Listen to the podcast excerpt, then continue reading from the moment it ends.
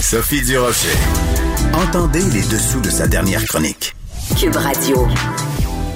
Bon, finalement, en fin de semaine, euh, le suspense de la saga des élections aux États-Unis, euh, le suspense s'est conclu avec euh, donc la, la, confirmation que c'était Joe Biden et Kamala Harris à la présidence et à la vice-présidence des États-Unis. Mais tout ça met en lumière cette espèce de système électoral extrêmement complexe certains diraient même archaïque aux États-Unis. On va en parler avec notre collaborateur du lundi, le chroniqueur et animateur Jean-Michel Dufault. Bonjour Jean-Michel.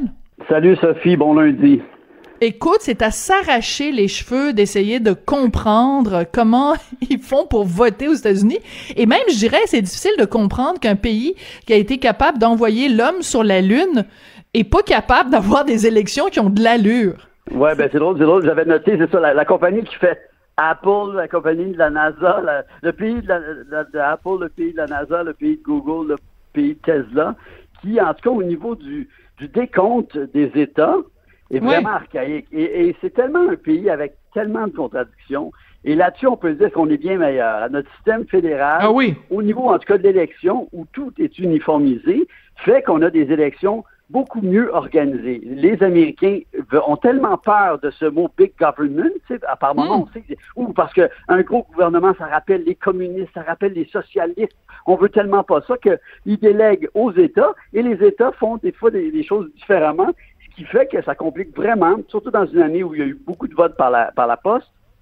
Donc, c'est pour ça qu'au décompte. Alors, c'est quand même absurde que ça prenne tant de journées. Euh, et là, je parle même pas du système. Et, le, système du collège électoral peut sembler complexe, et ça, je l'accepte. Mais c'est au niveau du décompte, voilà. comme ça, que la journée même, on ne puisse pas le soir à, minuit dire, ben voilà le gagnant. Et que là, et, justement, le fait que des, États, les choses soient pas uniformisées, fait qu'après ça, Trump peut dire, ben là, là-dessus, je vais faire une enquête, euh, je vais faire une poursuite sur tel État, sur tel, tel county, tout ça. Et donc, je ne, je n'en reviens pas.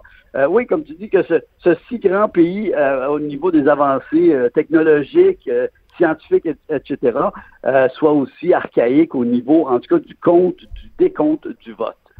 Et ce qui est triste, en fait, c'est que quand arrivent des choses comme ça, ça ouvre toute grande les portes à la théorie du complot. Je regardais par exemple, bon évidemment le, le, complotiste en chef Donald Trump qui dit ben non il y a eu de la fraude puis euh, ils, ils m'auront pas et tout ça.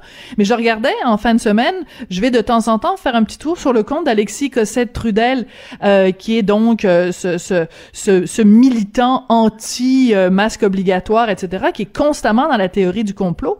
Écoute, il a fait toute une vidéo pour dire à quel point euh, il y avait eu de la fraude, à quel point euh, c'était pas Biden qui était le gagnant et tout ça. Donc, quand les résultats sont pas clairs et franchement euh, euh annoncés le soir même, ben ça laisse la place à toutes sortes d'interprétations. C'est ça qui est plate. Exactement. Mais c'est comme si c'était presque voulu que justement on peut s'interpréter parce qu'après ça on va pouvoir dire ben justement ça n'a pas été euh, légal, ça n'a pas été fait selon les règles de l'art et c'est une porte de sortie pour Trump parce que on a beau dire comme euh, dans ton entrée de jeu qu'on pense que, que Biden est élu, que tout le monde, et même la plupart des républicains ils disent qu'il faut respecter le vote, le vote, les chiffres sont là, il n'y a pas eu de fraude. La plupart des républicains s'entendent pour dire qu'il n'y a pas eu de fraude, mais Trump est encore à tenir peut-être ce discours de je vais poursuivre, euh, on va voir, je vais faire des enquêtes, etc. Donc, ça va être quand même intéressant de voir cette fameuse euh, aussi passation des pouvoirs. Mais quel pays, c'est ça, quel pays fascinant par moment où euh, une campagne aussi, je voudrais revenir sur quelques points quand même aussi quand on repense à, toujours cet argument, je dis, de Trump, qui à la fin, c'est la, la, peur, jouer de la peur des immigrants, la peur de ci, la peur de ça, et le fameux compte de taxes, on en a parlé un petit peu il y a mm-hmm. quelques semaines, mais quand il mentait en disant que tout le monde allait être augmenté au niveau des taxes et que Biden disait non, non, non, non, c'est seulement ceux qui font plus de 400 000 par année qui vont être augmentés et de peu. Et aussi, il faut quand même dire quelque chose historiquement, ce qui me fait rire un peu de la d'une certaine droite, en tout cas des républicains, c'est qu'ils oublient ils sont très nostalgiques du passé, mais ils oublient de dire dans ce qu'on a appelé the, Great Prosperity, ou en, Europe, en France, on a appelé les Glorieuses, 1945 à 1975. Les 30 Glorieuses, oui. Oui, les 30 Glorieuses, exactement. Où c'était des années euh, riches, où, les États avaient de l'argent, les États avaient des moyens. Euh, c'était pas juste la faute du plan Marshall. Je veux dire, il y avait les leviers parce que quoi? Il y avait deux trucs. Les riches payaient plus d'impôts et les corporations payaient plus d'impôts. Et ça, tout le monde peut faire l'étude d'aller voir le taux d'imposition des corporations hmm. euh, de 45 à 75. Oui, il y a eu des défis après. Je dis pas que ça a été facile en 75. Aux, années 70, c'est la mondialisation, euh, les, manufactures qui s'en vont en Asie parce que c'est moins cher. Il y a, eu d'autres défis. Mais de, de juste penser euh, tu, te rappelles, j'en parlais souvent, mais ce, mensonge du fameux trickle-down economy, j'en parle souvent, mais les républicains, ça revient à ça, alors que je me dis, si vous êtes si nostalgique du passé, ben rappelez donc que dans les glorieuses, les 30 glorieuses et dans the Great Prosperity, ben, que les corporations, et quand on sait qu'il a baissé le taux d'imposition des corporations de 28 à 21% ben, et qu'il se retrouve aussi avec un déficit hallucinant présentement. Et ça, peu de gens en parlent. Et encore une fois, c'est les démocrates qui vont un peu euh, faire le, nettoyage après, euh, parce que la, responsabilité fiscale et la façon de bien gérer un, budget, on a toujours l'impression que c'est les conservateurs, mais c'est souvent, au final, en tout cas, les, les, euh, les démocrates aux États-Unis qui gèrent mieux les budgets. Et je pense qu'on va encore avoir la preuve parce que présentement, comme il prend moins d'argent des poches des biens et des corporations, ben il manque euh, il manque d'argent. Et c'est un pays qui a besoin mm. d'argent. Je veux dire, l'Amérique du Nord, et nous aussi d'ailleurs, je, ça je trouve que les gens qui se plaignent qu'on paie trop d'impôts, on n'est pas euh, Singapour. On a une énorme surface. On est peu de citoyens à payer pour les routes, pour les poteaux, pour les pour tout. Et c'est sûr que ça va payer, ça va coûter cher. On n'a pas on n'a pas les il n'y a pas d'autre moyen. Je veux dire, il faut que quelqu'un paie ces infrastructures qui sont énormes. Pensez au Québec, le nombre de routes. Pensez mhm. au Québec, euh, l'hiver, ce que ça coûte. Et après ça, quand tu argumentes avec une certaine droite, puis tu dis, OK, ben, on va faire l'utilisateur payeur. OK, d'accord. À chaque fois que tu prends la route, tu vas payer pour ta route. À chaque fois que Mais là, ils veulent pas. Tu vas payer pour les... Et là, ils veulent pas. Et là, ben non, non, non, non. Fait que, il y a quand même une, réflexion à avoir. Et je pense qu'en Amérique du Nord, on, on, c'est normal. On a tellement de territoires à couvrir.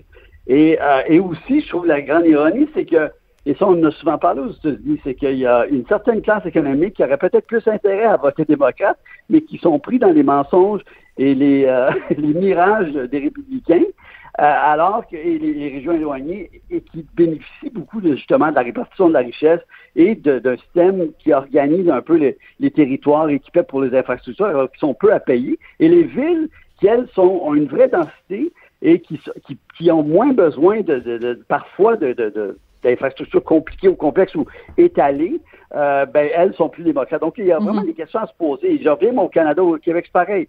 Moi, quand les gens disent on paie trop de taxes, ben oui, mais as-tu vu le territoire? As-tu vu le nombre de personnes euh, au Canada? Tu sais, même le, réseau routier en général qui est en général gratuit presque partout au Québec, à part quelques ponts. Là. Oui, mais il est tout croche aussi, là. Oui, on pourrait... tout croche, exactement. mais il coûte une fortune et il est plus grand même au Québec qu'en Ontario au niveau des routes si on regarde le kilométrage total. Enfin, ça pour dire que moi, je, je suis d'accord qu'il faut une transparence, qu'il faut que l'argent est à la bonne place, qu'il faut surveiller où va l'argent. Puis je veux, je veux être bien d'accord le pays. Je suis d'accord avec les gens qui disent, oh, mais je veux que, l'argent aille aux bonnes places et que l'argent soit sciemment utilisé et qu'il n'y ait pas d'abus et qu'il n'y ait pas de petites enveloppes brunes et qu'il n'y ait pas de gens qui se fassent des cadeaux. Ça, je suis bien d'accord. Mais revenons quand même à la base. On est dans un continent énorme avec des coûts d'infrastructure énormes. Et c'est normal qu'il y ait quelque chose et quelqu'un qui doit payer. Donc, c'est ou bien les corporations ou bien les gens. Ça, ça revient toujours à ça en, politique, en économie. L'argent vient d'où, l'argent va où? L'argent vient d'où, l'argent va où? Et ça, faut se poser la question, faut revenir à, à ça toujours, je pense, poser cette question-là. Ben, Jean-Michel, on voulait absolument, évidemment, revenir donc euh, sur l'élection de Joe Biden euh, aux États-Unis, mais euh, il y avait un autre sujet dont je voulais absolument parler avec toi. Ça fait deux chroniques que j'écris sur cette femme qui s'appelle Pauline Armange, une féministe française, qui a écrit un livre qui s'intitule Moi, les hommes, je les déteste, et ce livre vient de sortir donc est maintenant disponible au Québec. Euh, moi, tu sais, on parle beaucoup de ces temps-ci de micro-agressions. Moi, quand j'arrive à la librairie et que à la caisse, euh, il y a ce livre-là bien en évidence, puis que je suis là avec mon fils de 12 ans, je considère que c'est une micro-agression pour mon fils de 12 ans de se faire dire que dans la société où on vit, c'est tout à fait acceptable de détester les hommes. Je sais pas toi, mais moi, j'en ai ras le pompon de ce féminisme-là haineux et acariâtre envers les hommes. Et surtout, ben, on va revenir à la base, un, féministe sexiste.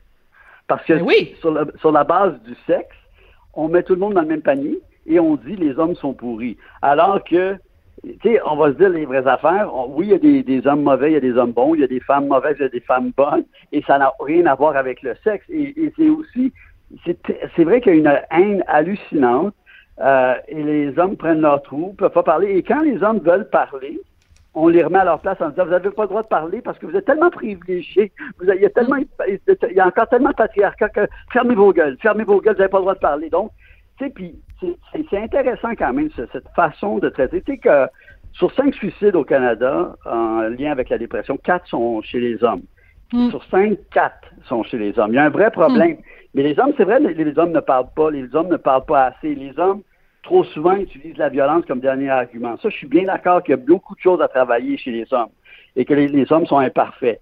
Mais au moins, laissons-les parler quand ils veulent parler, parce que si en plus on dit non, arrêtez de parler, vous n'avez pas le droit, vous avez tous les privilèges, de quoi vous avez à, vous plaindre, de quoi vous avez à vouloir parler.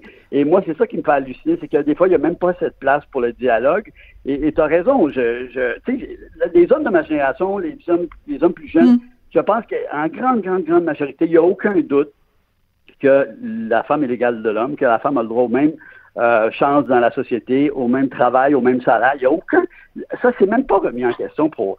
Sérieusement, là, pour ma génération, pour les générations euh, après, c'est pas remis en question. On est tous gagnants de ça. Moi, je suis venu, je, je, je grandissais. Il y avait la, vie en rose qui traînait chez moi. Ben oui. Parce que ma mère, mais dans les années 70, il faut rappeler, puis il faut rappeler aussi d'où on vient, puis qu'il y a eu des femmes qui ont dû se battre. Mais c'est vrai que cette, ce féminisme vraiment là, euh, haineux, ben, c'est un peu plate. Puis ce que je trouve plate, c'est comme je dis, c'est que je pense qu'il faut un dialogue. Il y a beaucoup d'hommes qui souffrent en silence. Euh, d'ailleurs, euh, hmm.